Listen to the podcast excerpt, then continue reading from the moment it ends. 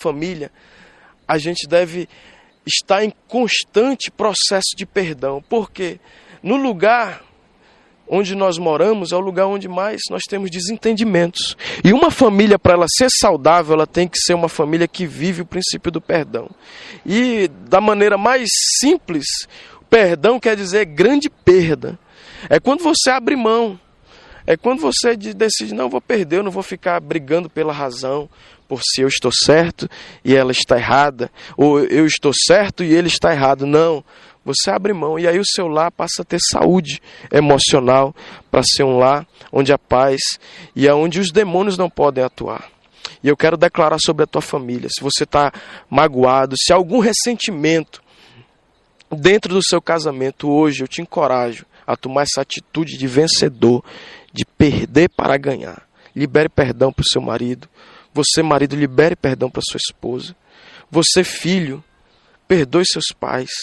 Não viva debaixo de amargura, de rancor, porque Deus vai restaurar sua vida. Se você tomar essa decisão e dizer: Deus, eu perdoo meu familiar, a bênção de Deus vai ser estabelecida. Mas se você guardar mágoa, ressentimento, você poderá perder a proteção de Deus. E demônios podem entrar em operação na sua vida, mas eu quero declarar hoje você recebe essa palavra, esse ensinamento, essa luz sobre o teu entendimento. Perdoe a sua, o, seu, o seu parente, sua família. E eu quero liberar. Quando Pedro faz essa pergunta, Jesus disse: não só 70 vezes 7. E eu quero liberar sete bênçãos sobre a tua casa. A primeira bênção que vai ser liberada sobre a tua casa nessa manhã, pelo Deus Todo-Poderoso, Criador desse planeta desse mundo abundante. Aqui nós vemos a abundância de Deus. Essa Amazônia é a mais rica biodiversidade do planeta Terra. E eu quero liberar sobre o teu lar a prosperidade. Está lá em Gênesis 39, do, do capítulo 39 de Gênesis, versículo 2 a 4, a Bíblia diz que Potifar viu que Deus era com José. E tudo que Potifar fazia, e tudo que José fazia na casa de Potifar, Potifar disse: Tudo que José faz na minha casa prospera, cresce, dá certo. E eu quero declarar sobre a tua casa a bênção de José, a bênção da prosperidade, a bênção que tudo que você colocar as mãos vai prosperar. Em nome de Jesus você vai vencer, você vai se libertar das dívidas. A sua família não vai viver debaixo de, de crise financeira. Um dos maiores fatores de desajuste familiar é a crise financeira. Um dos nervos, um dos, dos tormentos familiares é o endividamento. Muitas famílias têm sido destruídas por problemas financeiros. Mas hoje Deus me coloca aqui nessa manhã para liberar uma palavra de prosperidade sobre a sua casa. Deus vai te dar o livramento hoje. Mas para você prosperar, você precisa ter a identidade de José. José foi fiel, mesmo sendo traído por seus familiares, que o venderam, que o lançaram na cova da traição e o venderam, o traíram. Não sei se você foi traído familiarmente, mas eu quero dizer: se você foi traído pela sua família, mas você continuar sendo fiel a Deus, Deus não vai trair você. Deus está preparando o teu coração, porque Ele vai te exaltar de uma forma tão sobrenatural que você vai governar e você vai reinar, você vai administrar riquezas. Em nome de Jesus, eu libero agora sobre a sua família, sobre os seus negócios, eu libero agora sobre a tua, o teu trabalho, a prosperidade de José. O nome José é colheita. Eu declaro sobre a tua vida uma colheita nova. Em nome de Jesus, uma ligação de alguém trazendo sobre você não uma cobrança, não um banco, não um credor te cobrando, mas uma ligação trazendo favor. Como um dia Jacó estava esquecido pelos homens, traído pelos seus familiares, traído por seus amigos, no cárcere. Mas Deus se lembrou de Jacó. E Jacó interpretou o sonho de Faraó. E José, perdão, querido. E José interpretou o sonho de Faraó. E a bênção da prosperidade veio sobre ele. Então receba a bênção da prosperidade sobre a sua família. A segunda bênção está lá em Juízes 6,12. A bênção da coragem. Gideão, Deus envia o seu anjo, ele aparece para Gideão e diz: O Senhor é contigo, homem valente, homem corajoso. E eu quero declarar sobre a sua, a sua vida hoje. Você vai sair dessa depressão. Você vai sair desses temores dessa tristeza, dessa angústia. E eu quero declarar uma palavra de cura sobre a sua alma. Você é Gideão, você é um homem valente, você é uma mulher valente.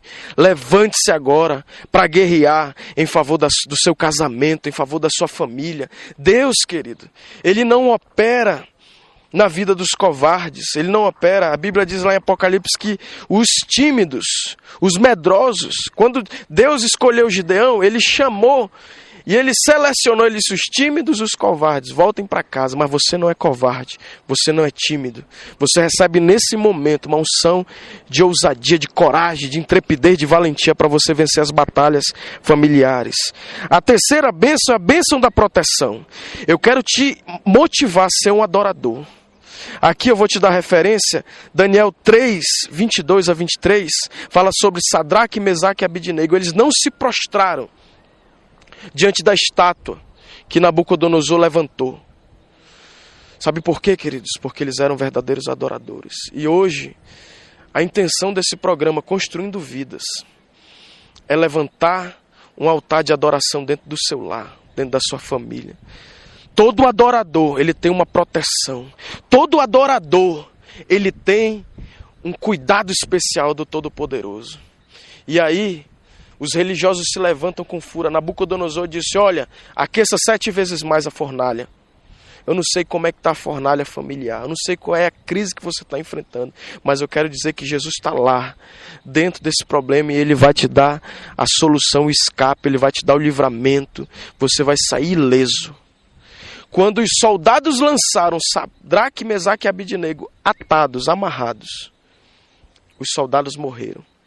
E eles caíram naquela fornalha que estava aquecida sete vezes mais.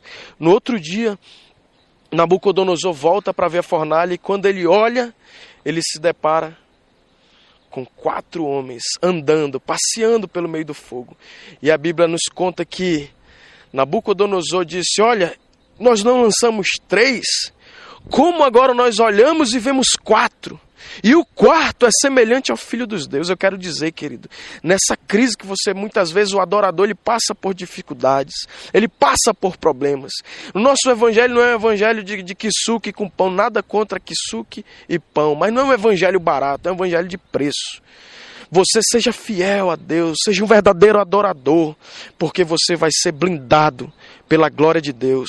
Nada aconteceu, nem os seus cabelos tinham cheiro de fumaça porque a proteção divina estava sobre eles. Eu quero declarar sobre a tua casa a proteção divina, a bênção da proteção, a bênção da blindagem dos céus. A quarta bênção.